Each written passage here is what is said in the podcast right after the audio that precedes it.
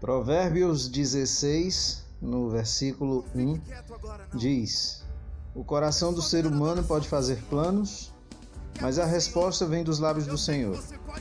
E eu quero falar com você hoje sobre quem realmente tem a palavra final.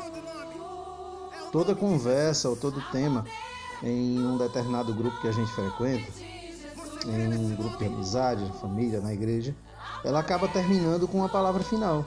Né? Numa família, por exemplo, diante de uma controvérsia, alguém se posiciona e dá a palavra final. Um processo decisório, por exemplo, nos leva até uma palavra final. E não é fácil ter essas responsabilidades, nem muito menos ser assertivo em todos os aspectos, né? quando a gente decide dar essa palavra final. A gente precisa de uma palavra final, mas nem sempre a gente consegue chegar nela.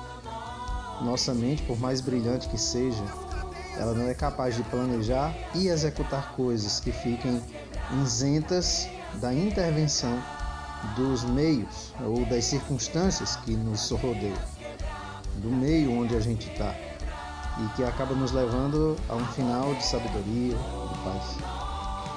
Quem de fato na nossa vida tem a palavra final e um direcionamento perfeito para cada decisão é Jesus.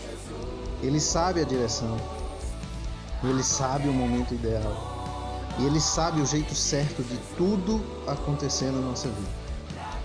A gente pode e deve entregar, confiar e descansar, pois Ele é o nosso pastor e de nada teremos falta.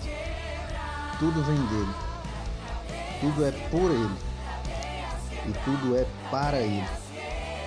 E é por isso que nós devemos respeitar e aceitar essa palavra final que Ele tem sobre cada um de nós.